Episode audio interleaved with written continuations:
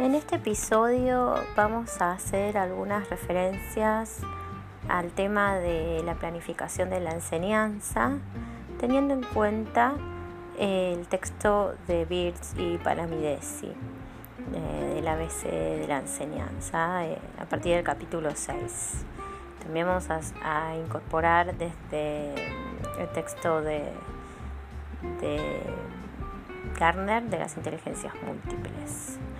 Bueno, a ver, cuando hablamos de planificar, el texto empieza hablando de una serie de, términos referidos a lo que es planificar, ¿no? Entonces dice, bueno, plan, planificación, programa, proyecto, diseño. Entonces hace alusión al significado de cada una de estas palabras. Y básicamente lo que nosotros tenemos que sacar en común de todo esto es que siempre que hacemos alusión a cualquiera de estas palabras, bueno, tenemos una idea de representación, es decir, que en cierta forma tenemos algo en nuestra mente, ¿no? Cuando vamos a planificar, cuando hay un plan, es porque ya tenemos una idea previa de lo que se va a tratar. Esto mismo justamente de lo previo es la anticipación, hay algo a lo cual nos estamos anticipando a partir del plan. Que también acá se aparece lo que es el proyecto, esto de ir hacia adelante. Pero es un ir hacia adelante a modo de intento o prueba. Y esta también es una clave que nosotros tenemos que saber en cuanto, en cuando hablamos de, de planificar.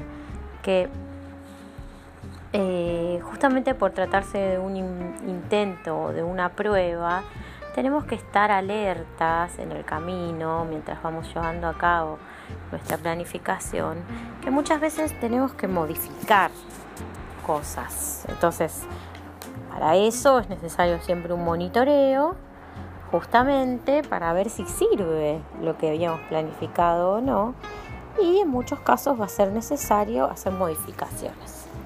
Bueno, eso lo agregué yo. Ahora, eh, continúa nuestro texto hablando también de condicionantes. ¿Por qué condicionantes? Bueno, el primer condicionante es el tema del currículum, ¿no? ¿Por qué es un condicionante? Porque todos nosotros cuando vamos a planificar, planificamos de un currículum base diseños curriculares que nos van a resultar como base de nuestra planificación y que ya están hechos. Entonces, en base a esos diseños es que después nosotros tenemos que trabajar. Entonces, ahí eh, ya aparece una primera condición. Pero bueno, lo tenemos que tomar como una guía, no necesariamente seguirlo al pie de la letra.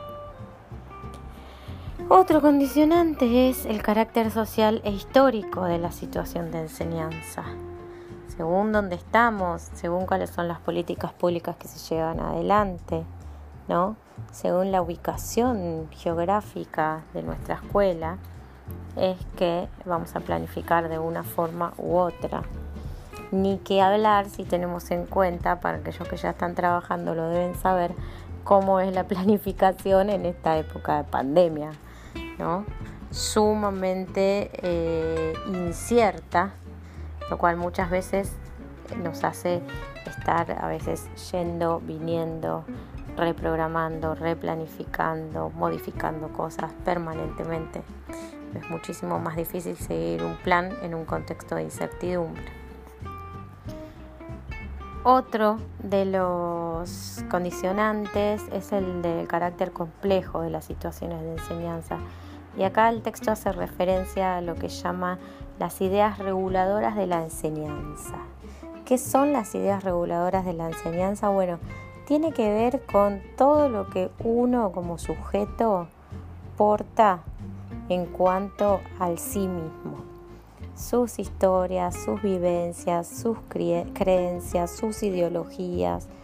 Todos nosotros tenemos una idea de lo que es la educación. Todos nosotros tenemos experiencias de lo que es la educación para nosotros, de lo que, queremos que sea la educación, de lo que es posible, de lo que no.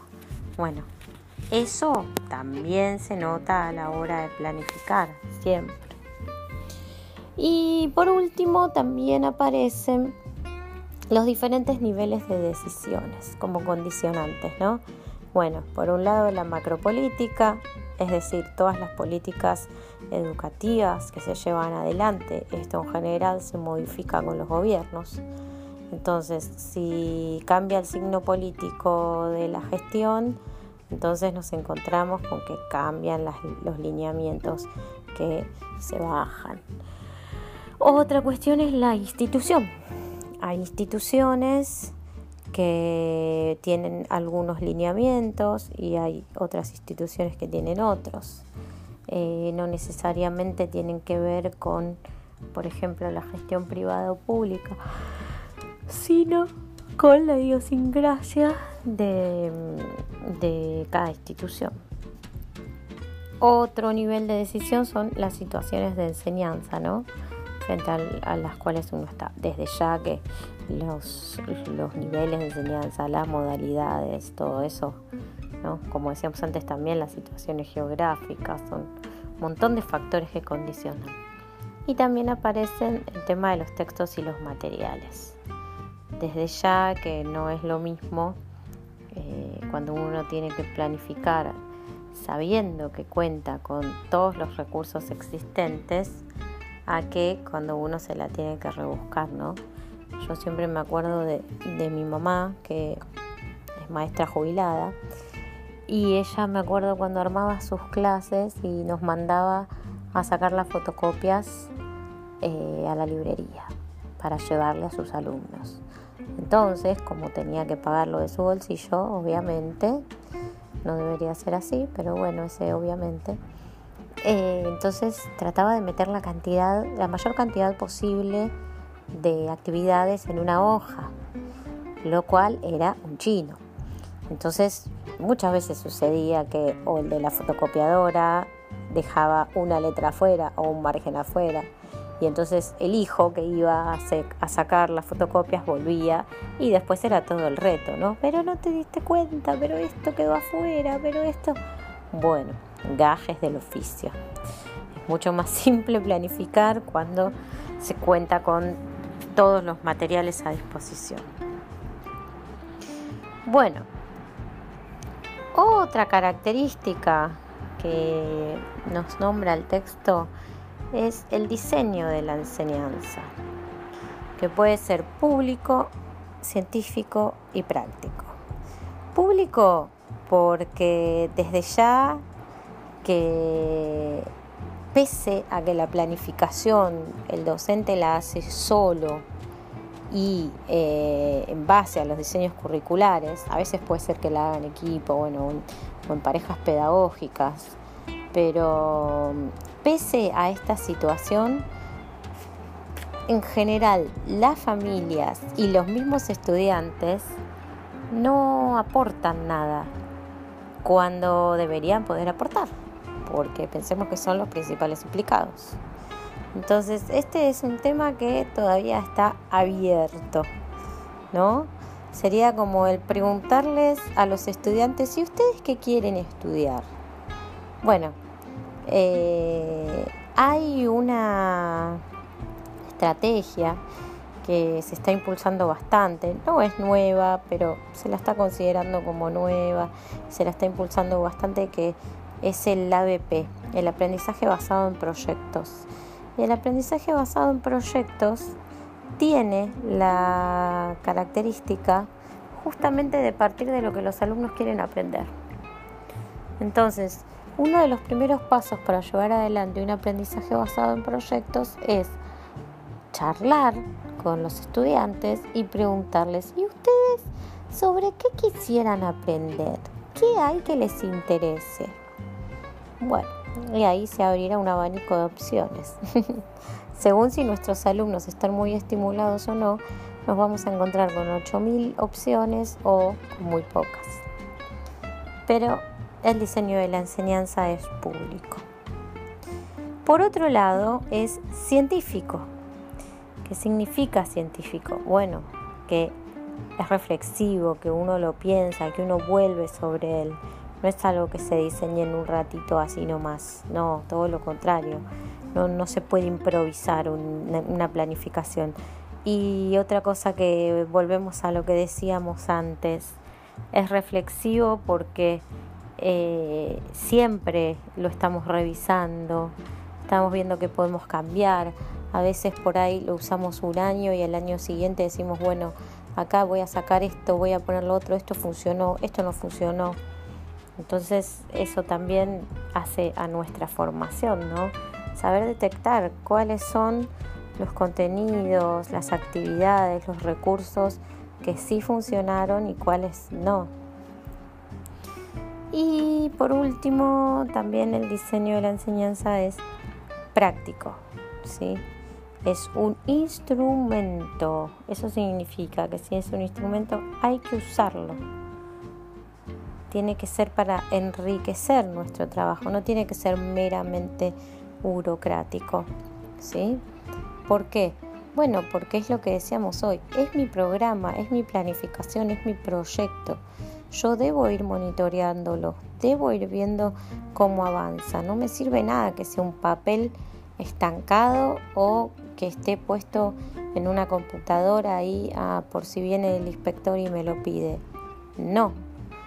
Cada docente tiene que tener su programa siempre a mano. Y mucho más fructífero y habla bien de un docente cuando tiene su programa que está borroneado, que está tachado, que la hoja está arrugada. ¿Por qué? Porque eso significa que lo usa. En cambio, si está muy guardadito en una carpetita dentro de un folio con la hoja blanca, como el primer día que lo imprimió a principio de año, bueno, esa persona entonces en base a qué está trabajando, en base a qué. Evidentemente no sabemos bien qué hace si nunca recurre a su programa. Entonces esto es para tener en cuenta. Y por último, eh, siguiendo el texto de Birds Palamidesi, nos encontramos con que nos presenta un modelo básico. En ese modelo básico, ¿qué es lo que vamos a encontrar? Bueno, una enumeración de cuáles son los pasos a seguir para armar una planificación. Recuerden que yo les dije que nosotros todavía no íbamos a armar una planificación, eso les va a quedar, no sé si lo están haciendo en otra materia, pero si no les va a quedar para el año que viene cuando tengan que hacer las prácticas. Pero bueno, sepan cuáles son los pasos, ¿no? A, a modo básico. Después muchas veces las instituciones exigen eh, algunas cosas, otros otras, a veces se les entrega una plantilla de qué es eh, lo que tiene que haber en, en, la programación, en otros casos les da libertad de acción, en fin. Bueno, normalmente lo primero que se hace, bueno, obviamente solemos poner un encabezado, ¿no? Pero después del encabezado aparecen lo que pueden ser metas, objetivos o expectativas de logro. Eh, acá siempre nos vamos a encontrar diferencias en estos conceptos, ¿no? ¿Por qué? Porque, por ejemplo, los objetivos aparece como algo que uno quiere lograr, ¿no? Está relacionado con una expectativa de logro. Ahora, esto es distinto, por ejemplo, a un propósito. Yo me propongo esto. El objetivo eh, va más en búsqueda de un resultado. ¿Sí? Entonces por eso es muy común en poner el se espera que el alumno logre tal y tal y tal cosa. ¿sí? Después, la selección de los contenidos. Bueno, la selección de los contenidos es una de las cuestiones a veces más difíciles de hacer. ¿Por qué? Porque hay mucho. Pero bueno, eso lo voy a hacer en base a mi diseño curricular y en base a el grupo con el que yo vaya a trabajar. Por eso, para hacer una planificación normalmente se hace después de haber podido hacer una evaluación diagnóstico, como para que yo conozca cuál es mi grupo, sepa más o menos con qué recurso humano estoy trabajando y en base a eso ver cómo planifico. En tercer lugar, la organización y secuenciación de los contenidos. Ahí me voy a armar justamente para ver qué temas les doy, cómo los organizo, cómo los relaciono, si doy primero uno, si doy primero el otro, ¿no? Después aparecen en cuarto lugar las tareas y las actividades. Bueno, otra vez, ¿qué actividades voy a encontrar que son las más apropiadas para ese grupo? ¿Qué tareas puedo darles para trabajar determinados temas? Hay temas que los voy a trabajar con un tipo de tareas y otros temas que los voy a trabajar con otras. 5. Eh, selección de materiales y recursos. Otra vez lo mismo de hoy.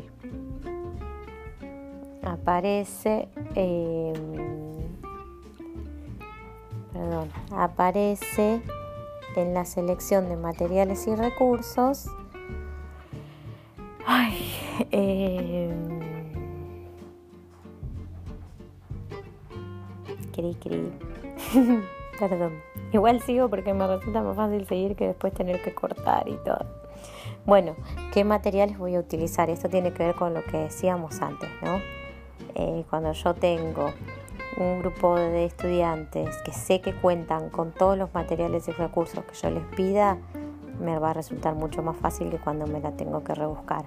A veces tengo una biblioteca en la escuela, a veces puedo pedir que compren libro, a veces no, a veces se fotocopia, a veces son solamente clases expositivas a veces como ahora con la pandemia, bueno, Classroom, WhatsApp, todos los medios sabidos y por haber eh, para mantener el vínculo con nuestros alumnos. 6. Participación de los alumnos. Bueno, tengo que ver justamente cómo va a ser esa participación. Ya puedo establecerlo también como criterios, ¿no? Pedir que la participación sea activa. Esto también va a depender del nivel con el que yo trabaje, ¿sí? Eh, bueno, a veces se puede exigir la presencia. Hay profesores, me acuerdo cuando yo iba a la universidad a tomar las clases de griego, el profesor era sumamente exigente con la asistencia a clase. En su clase no volaba una mosca y bueno, el griego requería mucha concentración porque era griego antiguo. Y sucedió una clase que yo falté porque tenía muchísima tos. Y a mi modo de ver las cosas, mi tos iba a ser molesta en ese salón, en esa clase. A la clase siguiente, el profesor me preguntó por qué no había ido y cuando le di la razón, eh, no le pareció apropiada me dijo que yo tendría que haber ido igual, que todos puede tener todo el mundo y que bueno. en fin. 7. Organización del escenario. Bueno, esto está en pleno auge, ¿no? ¿Cómo nos vamos a organizar? La clase normalmente siempre es o todos los alumnos mirando para el frente o en grupos. Eh, a veces se cuentan espacios de formarlos tipo U bueno, ahora con todo esto de la pandemia, esto está en mayor auge que nunca. ¿Cómo nos vamos a juntar? Nos vamos a organizar a nivel burbuja, cuatro en cada punta, vamos a estar todos a dos metros, ya lo veremos.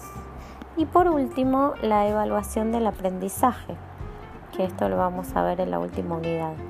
Pero obviamente que los criterios de evaluación no deberían faltar en nuestro modelo de, nuestro modelo de, de planificación, ¿sí? Ahora, dentro de todo esto, nosotros tenemos que considerar que vamos a trabajar con un grupo de alumnos que tienen diversidad, que tienen mm, distintos lugares de partida, que tienen diferentes inteligencias, algunos más desarrolladas que otras. Entonces, ¿cómo hacer? ¿Vieron qué genios somos los docentes? Entonces, vamos a tener que trabajar con lo que se llaman aulas heterogéneas. Entonces, Un aula heterogénea justamente va a ser un aula en la que podamos eh, encontrar un espacio en el cual todos los alumnos, ya sea que presenten dificultades o que se destaquen, puedan progresar y que todos obtengan resultados en la medida de su potencial real, ¿no? Aquellos van a poder más, algunos van a poder menos, pero que todos lo logren. Y les quiero leer una cita de un texto de Jimeno Sacristán. Dice, todo lo que pueda hacerse por romper la uniformidad de las fuentes de información, por introducir ritmos de aprendizaje diferenciados, atención y recursos distribuidos entre alumnos según sus desiguales necesidades, por variar el monolítico esquema del horario escolar que esclerotiza los procesos de enseñanza-aprendizaje, por desbordar los espacios de aprendizaje, por disponer de tareas distintas en las que se pueda trabajar al mismo tiempo con alumnos, por admitir estilos de aprendizaje diferenciados, serán recursos para que, sin renunciar a un proyecto de cultura común compartida desde la radical singularidad de cada uno, pueda hablarse de una escuela estimuladora de la autonomía y de la libertad, que es en la que puede acrisolarse la idiosincrasia personal creadora. Bueno, me encantó esta frase. Esta frase la cita Rebeca Nijovic en gestionar un aula, una escuela con aulas heterogéneas en la página 21. Y creo que es clave, ¿no? Creo que es clave porque nosotros como docentes tenemos que saber que siempre se puede enseñar mejor y que aunque parezca obvio, aunque parezca obvio, eh, hay, hay postulados, ¿no? Que nos hacen, nos hacen pensar que, que hay colegas que no creen en la educación, ¿no? Entonces, nosotros lo primero que tenemos que estar 100% seguros es en creer que todos pueden aprender y que nosotros somos capaces de enseñar algo. Que si no, no estaríamos ocupando, este lugar, ¿no? Así que, bueno, esto es todo por hoy. Eh, no me acuerdo si tenía que decir algo más, pero bueno. Bueno, espero que les guste. Ahora le voy a agregar una musiquita, así se hace más llevadera la escucha.